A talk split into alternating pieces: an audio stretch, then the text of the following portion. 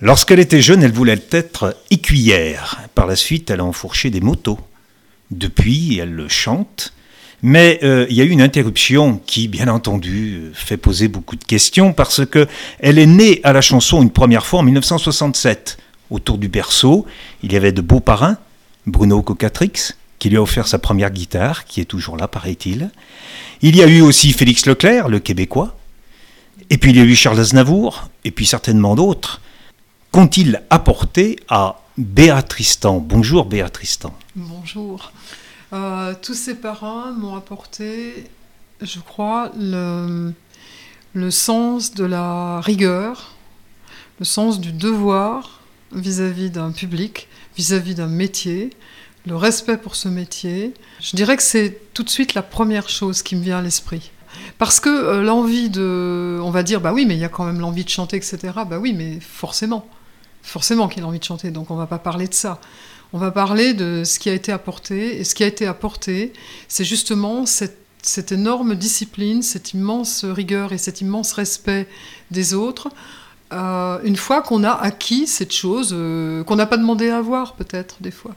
Il y a eu deux 33 tours. On va dire deux 33 tours et puis s'en va. Alors il y a eu 1968, La vague qui divague. Il y a eu en 70 au prochain printemps. Mhm. Et puis après, pour des histoires de concession, vous avez fait un renoncement, une rupture. Que s'est-il passé? Alors, euh, je ne veux pas jouer les, personnes secrètes, mais euh, il y a des choses de ma vie qui sont euh, effectivement des choses très très confidentielles. Et c'était pas forcément un arrêt choisi. Et pourtant, euh, rétrospectivement, quand je regarde ce qui a été fait, la façon dont ça a été fait, je pense que c'était déjà inscrit dans mon inconscient. Alors, euh, bon, je suis pas très claire hein, là, mais je vais, je vais euh, démontrer. Il y a eu deux 30 cm, donc effectivement. Et le dernier titre du dernier, 30 cm, c'est Port-Royal des Champs. Et Port-Royal des Champs, ça raconte l'histoire d'une jeune fille qui rentre au couvent. C'était François Robert qui, faisait euh, les orchestrations derrière. Donc il avait fait quelque chose de très classique. Encore un beau parrain. Ah oui, oui, bah oui François Robert, l'orchestrateur de Jacques Brel. Hein. Euh, bon, Jacques aussi, je l'ai rencontré. Là aussi, la rigueur, euh, la rigueur et, le, et, la vérité. Rigueur et vérité. Hein. Voilà, on triche pas, on ne peut pas. voilà. Et hum, ce dernier titre se termine par cette chanson, euh, je, voilà, j'avais envie de vivre. C'est la jeune fille du XVIIIe siècle qui dit, ben voilà, euh, il y a mon frère qui est avocat, ma sœur qui a épousé le marquis, euh, voilà, et moi, je rentre au couvent puisqu'il fallait, c'était comme ça. Et dans cette chanson, il y a l'idée du renoncement. Je m'en vais, les portes vont se refermer. Renoncer, c'est choisir. Oui, mais je pense que je pense que des choses euh, qui, que, je n'avais pas choisies ont fait que j'ai euh, donné ce message peut-être. Alors vous êtes parti pendant un certain temps vivre votre vie en dehors de toutes mhm. les, les, projecteurs, les, les, salles de ah, concert. Et puis 2006, euh, coucou, me revoilà. Mhm. Me revoilà en 2007 un, CD, hein, mhm. technologie nouvelle oblige, les palissades. Et, euh, les, palissandres. pardon. J'ai écrit trop vite. Et en 2011, euh, donc cette année, Monsieur Mécano. Deux euh, CD autoproduits. Oui. Vous n'avez pas pu renouer avec les anciennes connaissances d'autrefois ou c'est un choix l'autoproduction? Non, c'est un choix. premièrement, c'est un choix. Et même si j'avais voulu, parce que j'y ai pensé, euh, le métier a considérablement euh, évolué. Il faut bien voir que euh, entre 1970, le moment où je suis partie, enfin 71 on va dire, hein, juin 71, et le, moment où je réapparais, tout a changé dans ce métier. il y a une femme qui s'appelle Marie-Françoise Balavoine qui a dit mais le métier il y en a plus de métier. Alors je, ne dis pas qu'il y en a plus, je dis simplement qu'il est remplacé par autre chose. un nouveau métier. Un nouveau métier. Je pense que D'autre part, dans mon cas à moi, j'avais une dette à payer envers deux personnes, qui étaient euh, une personne très privée de ma vie, qui est ma mère, et l'autre qui est Cocatrix, Bruno Cocatrix donc. j'ai toujours dit ce sont mes deux mécènes. Euh, Cocatrix parce qu'il m'a tout appris au niveau du, métier, parce que j'ai eu accès à l'école de music hall en 67, 68, 69, gratuitement, euh, et, et que j'ai tout appris, que tout, tout, tout vient de là. Et vous l'avez déçu quand vous êtes parti en 71 Alors je pense, j'ai eu, je, suis- je- enfin j'ai fait une réapparition en 76 très précise où j'ai dit de nouveau quelque chose qui n'était pas innocent. Euh, j'ai fait le grand échiquier à ce moment-là. Et à ce moment-là, j'ai revu Bruno. Et Bruno m'a dit, tu sais, moi je l'ai toujours dit, tu, tu es faite pour ça. Et moi je savais que j'allais de nouveau m'arrêter, que je venais poser quelque chose et que j'allais repartir. Je sais que c'est un peu curieux, mais c'est comme ça. Et j'ai su que, je- que, que le- la chose n'était pas terminée que de toute façon, euh, c'était euh, un travail en attente, euh, que j'avais des choses à vivre et qu'ensuite je viendrais sans doute les raconter. Ce qui a été le déclencheur, c'est la mort de ma mère, c'est certain. Peu de temps avant de mourir, elle me dit Mais je ne comprends pas pourquoi tu t'es arrêté de chanter. Elle ne m'en avait jamais parlé, elle ne m'avait jamais posé la question. Et ce jour-là, je lui ai dit en plaisantant, mais non, mais tu sais, je chante quand même à la maison, tu sais. euh. Et puis voilà, les enfants, on a enregistré, on a fait un petit machin sur euh, l'ordinateur d'un copain, des enfants, et voilà, je lui fais entendre. Et je la regardais pas, et quand je me retourne, ma mère était en larmes et m'a dit Béa, c'est criminel là ce que tu fais. Et ma mère est morte moins d'un mois après. Et j'ai hérité de ma mère. Euh, j'aurais pu ne pas hériter, elle aurait pu ne rien avoir du tout, mais enfin bon, il se trouve que j'ai, j'ai hérité légèrement et que je me suis dit cette somme, je, je lui dois. Je vais pas faire, euh, je vais pas aller visiter les pyramides, euh, c'est pas un truc qui m'intéresse d'ailleurs. Mais j'aurais pu aller voir quelque chose, je sais pas, moi, aller au Vietnam, faire un voyage. et je me suis dit, cette fois-ci, non, là, j'ai quelque chose à régler. D'accord. Très, Comme, très ancien. comme une dette. C'est une dette. C'est une C'était une dette. Et euh, j'ai écrit toutes les choses qu'il y a dans les palissandes, sont des choses qui ont été écrites entre le moment de sa mort, 2003, et 2006. Qu'y a-t-il de changé dans vos chansons? Entre l'époque 70, on va tout doucement la quitter pour pas toujours Oui, oui, oui. Vous faire mais- ressasser ce genre de choses ça fait partie hein, du truc. Donc, si j'ai bien entendu, pendant ces 30, 30 Mhm. années, vous avez continué euh, à garder euh, une oreille attentive aux notes de musique, un regard attentif aux mots. Vous avez composé encore un petit peu? Non, pas, non, Pas du tout. Non, non, non. Mais euh, mentalement, on va dire mentalement. Mentalement, j'enregistrais les événements qui me paraissaient importants. Et, et je savais qu'un jour viendrait le moment où j'aurais les mots, à, à mon idée à moi, les mots qui me convenaient pour, pour mettre sur ces événements. Alors ce qui a changé, je- je- je- juste pour répondre à la question que vous, vous me posiez, ce qui a changé entre ce qui était écrit en 60, dans les années 70 c'est bah, fondamental, c'est euh, la vie telle qu'une jeune fille pouvait éventuellement l'envisager. Et là, les palissandres, c'est le regard en arrière. Qu'est-ce que vous auriez envie de lui dire à cette jeune fille de 70 Tu as eu raison de me faire partir? Je lui dirais, premièrement, merci beaucoup, mademoiselle, parce que euh, les premières personnes qui ont acheté le CD Les Palissandres sont des gens qui ont dit, vous savez, je vous écoutais, j'ai euh, les mauvaises manières et j'ai au prochain printemps, j'ai voilà. Donc merci mademoiselle d'avoir, euh, voilà, si jeune comme ça, dit des choses un peu énormes des fois. Je reprendrai peut-être des chansons en disant, bah voilà, mademoiselle, comment vous avez pu deviner que, que dans la vie, le quotidien pouvait nous, nous, nous, nous défoncer véritablement? Euh, La chanson, il se passait rien. J'ai écouté ça euh, il n'y a pas très longtemps et j'ai été étonnée de cette vision. Donc je dirais, voilà, mademoiselle, euh, mais je m'entendrai bien avec elle. J'ai pas de, je suis pas en guerre contre cette jeune fille. Cette euh, Béa Tristan, Béa, c'est Béatrix, c'est votre Oui. vrai Oui. prénom. Et Tristan, c'est un, je me suis posé la question, c'est un hommage à Flora Tristan, la première Alors- féministe, la grand-mère de Paul Gauguin? Non, pas du tout. Non. Mais ça, mais ça pourrait, ça, ça ressemble à quelque chose comme ça. C'est euh, quand ma mère attend- m'attendait, je, je suis la première euh, enfant, euh, mes parents euh, ont hésité entre deux, deux prénoms. À l'époque, il n'y avait pas d'échographie. hein, et euh, donc, ils avaient dit si on a une fille, on l'appellera euh, Béatrix, et si on a un garçon, on l'appellera Tristan. Et ma mère m'a dit, pendant neuf mois, on disait, euh, est-ce que c'est une, est-ce que c'est une petite Béatrix? Est-ce que c'est un petit Tristan? Et ça m'a beaucoup frappé d'avoir été, pendant neuf mois, ni l'une ni l'autre, enfin, et, ou- et- et les deux. Et comme il y a une possibilité de contraction entre Béatrix et, Tristan, voilà, c'est un... Je le renie pas non plus. Je trouve que j'ai quand même failli être un Tristan. Donc vous l'êtes d'une certaine façon, mais sur scène. Lorsque vous êtes sur scène, c'est la personne entière ou c'est une partie de la personne? Justement, vous choisissez un nom de, de combat, de scène. Euh, On va dire qu'il y a la personne professionnelle qui est cette, toute cette chose que ces maîtres vraiment m'ont inculqué. Parmi les maîtres, il y avait notamment le, prof de chant euh, de l'école de music hall qui s'appelait Roland Berger et qui disait il faut sortir de vous-même. Et disait euh, bon euh, voilà tant que vous n'êtes pas sorti de vous-même c'est pas la peine changez de métier. Donc ça il fallait donner. Et ça c'est là c'est la partie professionnelle. Donc là je donne.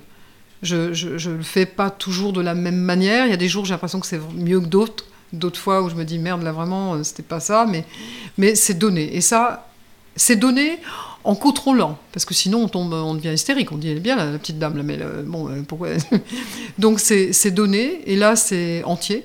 Là si je donne c'est entier. Contrôlé effectivement par, euh, bah, par le métier que j'ai appris à, à, à donner en contrôlant. Euh, je pense que ça ressemble effectivement à, à- à du combat, euh, peut-être, hein, euh, un judoka, où, euh, bah oui, il faut qu'il donne complètement, il- là il n'y a pas de doute, il ne peut pas donner à moitié, mais il faut aussi qu'il se contrôle. Il a, je pense qu'il y a des règles, enfin je sais pas, je connais pas le judo, mais je pense qu'il ne peut pas faire n'importe quoi. Dans votre idée, il faut convaincre le public ou le vaincre? Je pense plus que c'est un combat avec moi-même. Je donne et en contrôlant ce que je donne. Là, c'est le combat avec moi-même. Le public, moi, j'ai une seule euh, euh, audace, c'est de le, de le faire rêver. Je veux dire, je veux, je veux l'emmener. Je dis toujours, c'est comme avant d'entrer en scène, je dis, bah, c'est un petit peu comme si j'étais euh, pilote d'avion. Il y a les passagers qui montent. Je dois décoller correctement. Je dois emmener tout le monde et on doit atterrir correctement au bout du compte. Et avec vous, il y a l'équipage, il y a vos deux magnifiques, c'est ainsi que vous appelez vos deux musiciens. Ah ben, ils sont magnifiques. Oui, oui, non, Alors mais- pourquoi magnifiques? Parce que euh, ce sont euh, les personnes. euh, là, actuellement, on travaille en duo. hein, j'ai donc, je reviens toujours à, cette formule quand, on travaille en duo, la contrebasse et la guitare. Sinon, on est donc guitare acoustique pour moi, contrebasse et guitare électrique. Je dis magnifique parce que moi, j'amène en gros, si vous voulez, l'édifice, les pierres, l'architecture, les grandes salles. Et les musiciens, ils sont là, ils arrivent, et d'un seul coup, même si l'édifice a sa grandeur, il a son truc euh, à lui, ses proportions, son harmonie, eux, ils amènent tout d'un coup les lustres. Ils amènent euh, les rideaux. Ils Alors on peut le nommer, le contrebassiste, Ah bah qui oui. sera ce soir ici à Alors, Véricelle. voilà, le contrebassiste, c'est Benoît Boulian. Il arrive du, du Québec. Euh, enfin, il est en France depuis, euh, depuis quelque temps déjà, Ouais. mais il arrive du Québec. Et il amène sa dimension à lui aussi. Il amène sa dimension, comme je dis, de rêve. C'est-à-dire que je pense que dans sa façon de jouer, enfin, c'est mon point de vue, excuse-moi Benoît, je parle à ta place. Il n'est pas bien loin. Il n'est pas bien loin. Il entend ce que je dis. Et euh, je trouve, non, je trouve qu'il amène d'abord sa, sa culture, sa culture outre-Atlantique. Il amène dans sa façon de jouer sa notion des grands espaces, parce que quoi qu'on dise, c'est l'univers dans lequel on vit, l'univers géographique, qui nous forge, qui nous donne nos façons de penser, nos, visions. J'ai traversé votre région et je pense qu'on doit, on doit euh, voir la vie, penser la vie et concevoir les choses d'une manière très particulière à votre région. Alors, les notions de paysage, de fuite, de retour, euh, j'ai regardé un peu tous les textes qui parlaient de vous sur Internet, Mm. et j'ai trouvé une liste de mots qui, qui revenaient souvent. Paysage qui défile, de passage, fuite, retour, poussière, route, Harley, moto, les mots et les motos. oui, les mo- oui, on peut dire ça, les mots et les motos. Euh, paysage qui défile, euh, euh, j'aime le mouvement. Euh, j'aime à la fois le côté euh, foyer, il y a le Havre, l'endroit où on revient toujours, euh, la famille, le foyer, mais euh, avec mes parents, j'ai appris à, aimer finalement les foyers euh, différents, dans des endroits, euh, mon père était euh, travaillait une fois dans un endroit, dans un autre, il était ingénieur agronome, il a commencé à Madagascar, après, euh, bon, il a fait des, tas d'endroits, et on, et on déménageait, et mes parents privilégiaient les maisons euh, avec des espaces et des espaces autour très grands, dans des paysages. On n'habitait jamais dans un village, alors vous imaginez, aller à l'école, c'est toujours une vraie galère, euh, bon, euh, mais, euh, mais c'était des gens comme ça, et ils privilégiaient cet espace par rapport au confort, par exemple. À la fois, vous aimez les voyages, les grands espaces, Euh, il y a le Canada, on va y revenir aussi, c'est pas innocent. Enfin, je ne sais Mhm, pas, je me pose sûr, des questions. Il y a Félix Leclerc, il y a votre musicien cana- canadien, et votre frère est devenu aussi canadien. Oui, voilà, oui, oui, oui, il est- Donc il y a quelque chose de particulier avec le Canada. Euh, pour mon frère, c'est le, alors c'est le hasard. Non, c'est pas le hasard. Euh, il a transporté son entreprise euh, au Canada un jour, et là, il va, là maintenant, il va la, la mettre aux États-Unis. Euh, il m'a dit, moi, ma vie, elle est là-bas, depuis toujours. Vraiment, depuis toujours, il a dit, euh, ma vie, c'est là-bas. Vous êtes proche de lui, enfin je veux dire Oui, en tant oui, que on est frère deux et enfants Oui. et on est, oui, on est très proches, ça Ouais. c'est c'est vrai.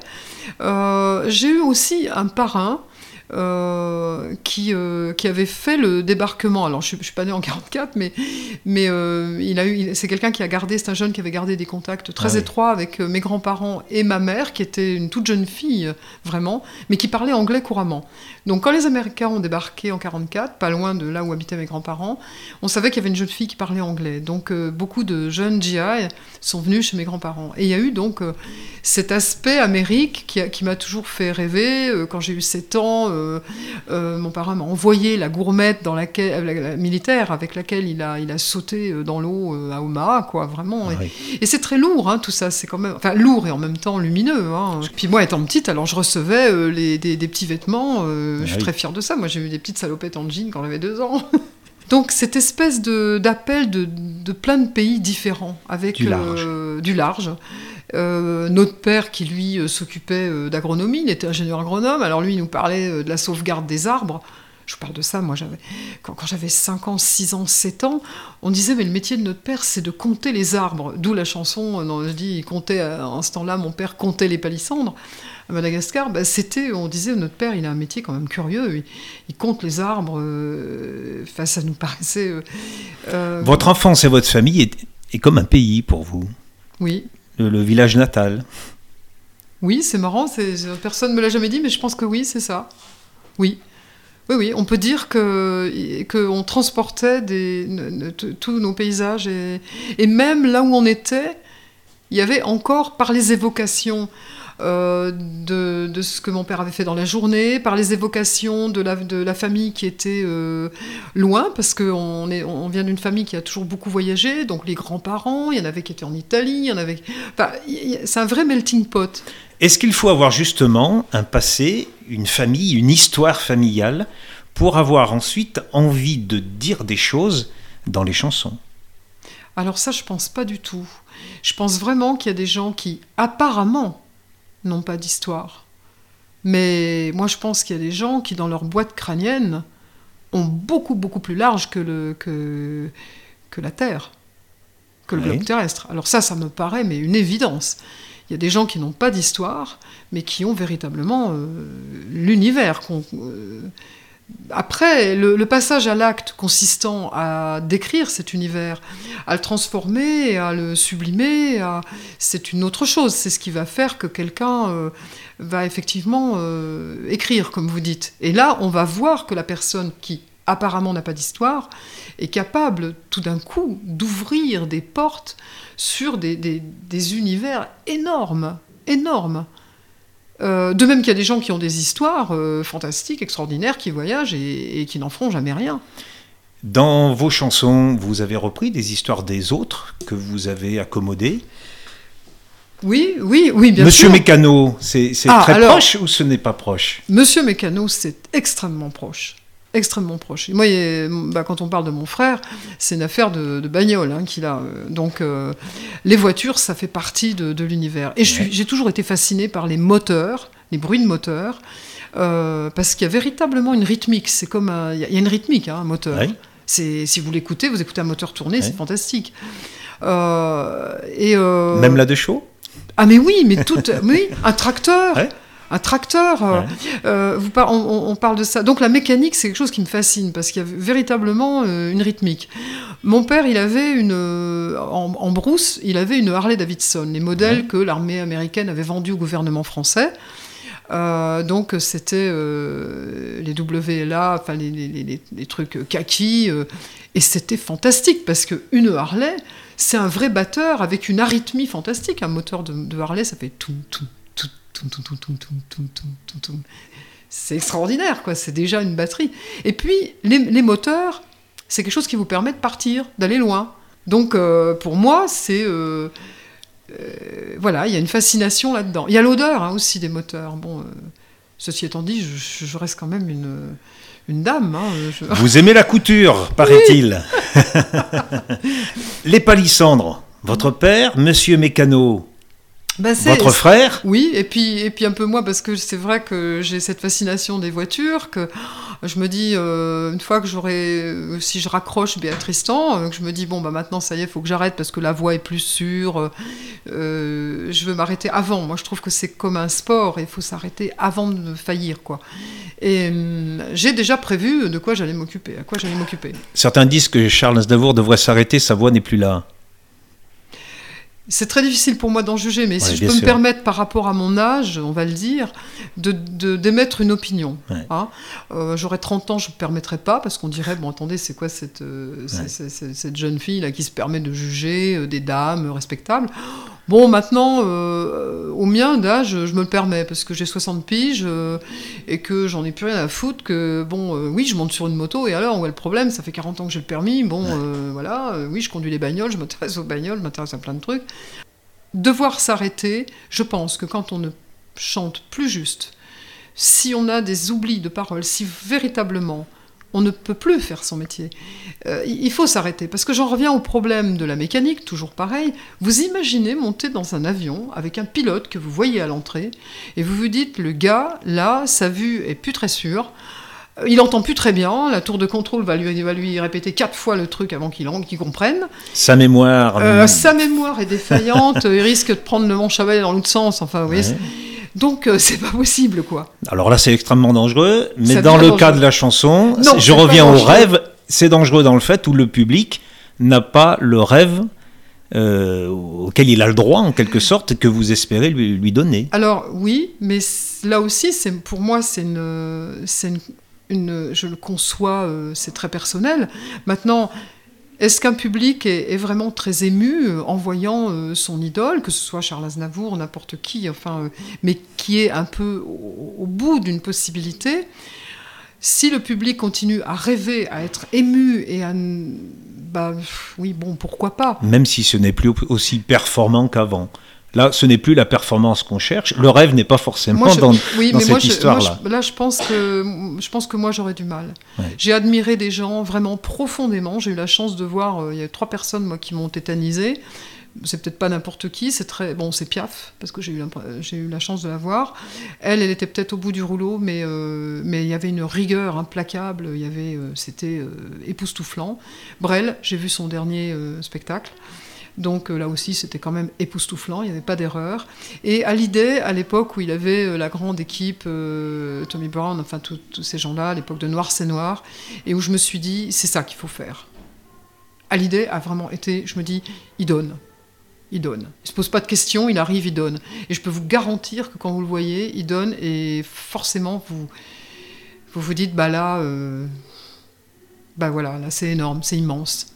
Alors je ne sais pas ce qu'il fait aujourd'hui et je j'entends dire beaucoup de choses et au bout du compte, j'irai pas voir. D'accord. Peut-être. Alors ça, c'est la parole de quelqu'un qui est, qui est revenu sur la scène. Donc votre parole est lourde de sens. Oui. Hein vous voulez dire pour, pour moi-même? Ah, pour vous-même Ah, bah absolument. Pour vous-même Ah, mais absolument. Mais moi, j'ai un avantage sur beaucoup, beaucoup d'artistes quand même. C'est que j'ai été capable une fois de partir comme on m'a dit, de partir dans l'ombre. Alors ça, ça me fait rigoler parce qu'on n'est pas dans l'ombre, il hein, faut arrêter. Hein. Euh, de partir dans l'ombre pendant 30 ans. Alors vous imaginez, j'ai 60 piges, donc 30 euh, ans, ça fait 90 ans. Mais je vais, je, je, vais pas repartir 30 ans. Je vais repartir même encore moins longtemps. Mais ça ne me pose pas de problème de, de partir si je sens la faille. Ça, c'est ça, c'est très clair. Et l'autre avantage que j'ai sur beaucoup d'artistes, c'est que je suis curieuse de beaucoup de choses, je me passionne, et que j'ai d'autres projets, et qui sont dans les bagnoles. Alors vous allez me dire, le jour où je pourrai plus conduire de bagnole. C'est vrai que j'y ai pas encore pensé, je le reconnais. Je le reconnais. après. oui, mais ça, je reconnais que j'ai pas encore prévu ce truc-là. Vous avez envisagé un jour d'écrire l'histoire de votre vie comme une biographie Parce que le peu que j'ai entendu Oui. avec vous, Bah, il y a plein d'histoires. Oui, peut-être, parce que sur, ces fameux, sur ce fameux silence, il y a certainement quelque chose à écrire, qui dépasse euh, sans doute... euh, oui, qui dépasse ce qu'on peut imaginer. Et aujourd'hui, oui, je pense que ça, euh, vaudrait la peine. Tiens, bah, du coup, ça me donne une idée. Après, après la bagnole là, de Mad Max, puisque c'est ça mon but, hein, je veux me faire la bagnole de Mad Max, enfin le genre, un genre comme ça, écrire. Mais il faudrait que j'ai encore une bonne vue. Oui. Mais vous pouvez parler et euh, quelqu'un vous écoute, Et- transcrit. On aura peut-être même des machines, il suffira de parler, elles vont écrire toutes Oui, seules. bah, je pense que ça se fait maintenant. hein, euh. Est-ce qu'il y a quelque chose que vous aimeriez dire que vous n'avez pas eu l'occasion de dire, qui est, qui est important pour vous? Euh, je ne l'ai jamais dit, mais je l'ai déclaré dans un article il n'y a pas longtemps, parce qu'on m'a demandé de, on m'a posé quelques questions, puis on m'a donné du temps pour y réfléchir. Donc du coup, j'ai fait, on va dire, mon devoir, comme une, non, mais un petit peu comme un devoir de français qu'on faisait autrefois. Rendu la, co- la copie Oui, oui, oui, mais en essayant, c'est une chance quand on a le, Oui. le- le temps de réfléchir du coup à des questions un petit peu de fond. C'est ce qu'on reproche dans les- aux médias. hein. il faut toujours répondre vite et être pertinent euh, dans l'immédiat. Je crois qu'il faut surtout être euh, exact, au plus proche de ce, de, de- de ce qu'on veut exprimer. C'est un leitmotiv chez vous, ça. Hein. Euh, Oui. On revient à l'exactitude. Vous l'avez ressorti cette idée sous différentes formes, mais c'est Oui, une, oui. c'est une idée maîtresse qui, qui vous Ouais, pour anime. qu'un moteur tourne, il faut pour, pour, pour que Voilà. tout tourne. La couture, c'est pareil. hein. Là, je m'adresse aux femmes qui font de la couture. Il n'y en a pas une qui va me dire euh, Oh non, non, non, non, on fait ce qu'on veut. Non, attendez, quand on fait une broderie, euh, non, on fait pas n'importe quoi. Alors, ce que je voudrais dire, ce que je voudrais dire, qui me paraît, mais, mais peut-être le, c'est un message pour moi-même et pour tout- tous, tous ces gens qui font mon métier, et particulièrement les jeunes qui ont, qui ont quelque chose à dire de profond et qui y croient. Je dis bien qui y croient. Alors ce que je veux leur dire, c'est que la première des, des qualités, c'est peut-être une certaine forme d'humilité. Parce que quand on a la chance, je parle beaucoup pour les auteurs-compositeurs, Oui. c'est une grâce qu'on a de pouvoir euh, exprimer. Parce que beaucoup de gens n'y arrivent pas. Et donc euh, la première chose, c'est d'être humble par rapport à ça, parce que ça nous est donné comme euh, un petit peu comme les yeux bleus. euh, vous voyez, vous avez des yeux bleus, hein, je Oui. crois voir. Bon, bah voilà, bah oui, moi j'aurais aimé avoir les yeux bleus, vous voyez. Bah, voilà. Alors, ça nous est donné. Donc il y a une humilité par rapport à, à, ce, à cette espèce de don de l'écriture. Donc l'humilité. Ensuite, il faut être très volontaire. Il faut une volonté euh, avec cette humilité pour, euh, pour faire quelque chose, pour donner forme au métier. Mais ensuite, l'idée essentielle, c'est que de ne- il ne faut jamais, jamais oublier que artiste, pour dire ce mot, c'est un état lumineux avant d'être un métier. Et que la souffrance, elle ne vient que du besoin de reconnaissance. Ça, c'est vraiment, vraiment ce que je veux dire. Peut-être pas facile à appliquer, parce qu'on peut se sentir pas trop reconnu, mais franchement, c'est ça. Artiste, c'est un état lumineux. Et la souffrance, c'est vient du besoin de reconnaissance. Vous l'avez senti chez euh, Félix Leclerc? Bah, l'état lumineux, euh, oui, parce que c'était. Franchement, il avait quelque chose de très pa- paisible et de, de distant, quand même, par rapport à. Maintenant, euh, on avait un écart d'âge qui faisait qu'on n'est pas entré dans la confidence. Euh, ce sont des choses, par exemple, euh, cette définition, j'en ai parlé avec un artiste plus confidentiel, comme Jacques, Jacques Bertin. Euh, voilà, pour lui dire. il ne devrait pas y avoir de souffrance. Mais pourtant, curieusement, le fait d'écrire s'accompagne du besoin de communiquer. Et, une fois qu'on communique, qu'on a la chance de pouvoir communiquer ensuite, il y a cette espèce de besoin d'être reconnu. Et reconnu par qui? Alors là, il y a deux choses. Il y a le public, mais il y a aussi euh, justement ces gens qui font le métier. Et, il y a trop de souffrance parce qu'il y a une ignorance totale. euh, un délaissement de la, part euh, des gens du métier, mais j'ai envie de dire, où est le problème? Ce soir, quand vous allez chanter ici à Véricelle, il y aura votre maman sur la scène, juste derrière vous Il y a du monde derrière moi. J'ai mes fantômes. Mais ils sont pas en fait derrière moi. Ils sont aussi dans le public. Ils sont partout. Et euh, ce soir à Viricelle, euh, je m'en réjouis, c'est un bonheur. On a fait une route magnifique pour venir jusqu'ici. Mais je le dis aux, personnes qui, qui, viendront, c'est euh, le gros porteur qui les attend. Et mon seul rêve, ma seule, franchement, ambition, j'aime pas trop ce mot-là, mais c'est qu'on puisse d'emmener tout le monde, qu'on voyage tous ensemble et qu'on atterrisse tous ensemble. Bien Tristan, je vous remercie de ce voyage à travers des mots, sans la musique, mais nous serons là ce soir pour vous écouter, vous applaudir. Je peux rajouter peut-être quelque chose? Alors moi je voudrais aussi remercier infiniment toutes les personnes qui permettent aux artistes de faire notre métier. Et euh, il faut voir qu'actuellement ce sont essentiellement des gens qui sont bénévoles, qui font ça en plus de leur boulot. Et moi, je peux vous dire que je suis mais totalement, mais totalement en admiration, c'est sincère, que qu'on puisse être motivé pour aller écouter quelqu'un, pour se donner, ça prend du temps. Moi, j'ai vu les gens qui installaient les chaises, je, enfin, je vois le boulot que ça représente. Quand on a déjà un boulot et qu'ensuite on va faire ça, moi, je remercie profondément, profondément. Je crois que je suis trop égoïste encore pour faire ça. Bah non, mais honnêtement, c'est magnifique, quoi. Le rêve n'a pas de prix. Ah On va dire comme ça. Merci beaucoup et à ce soir. Oui, merci à vous infiniment.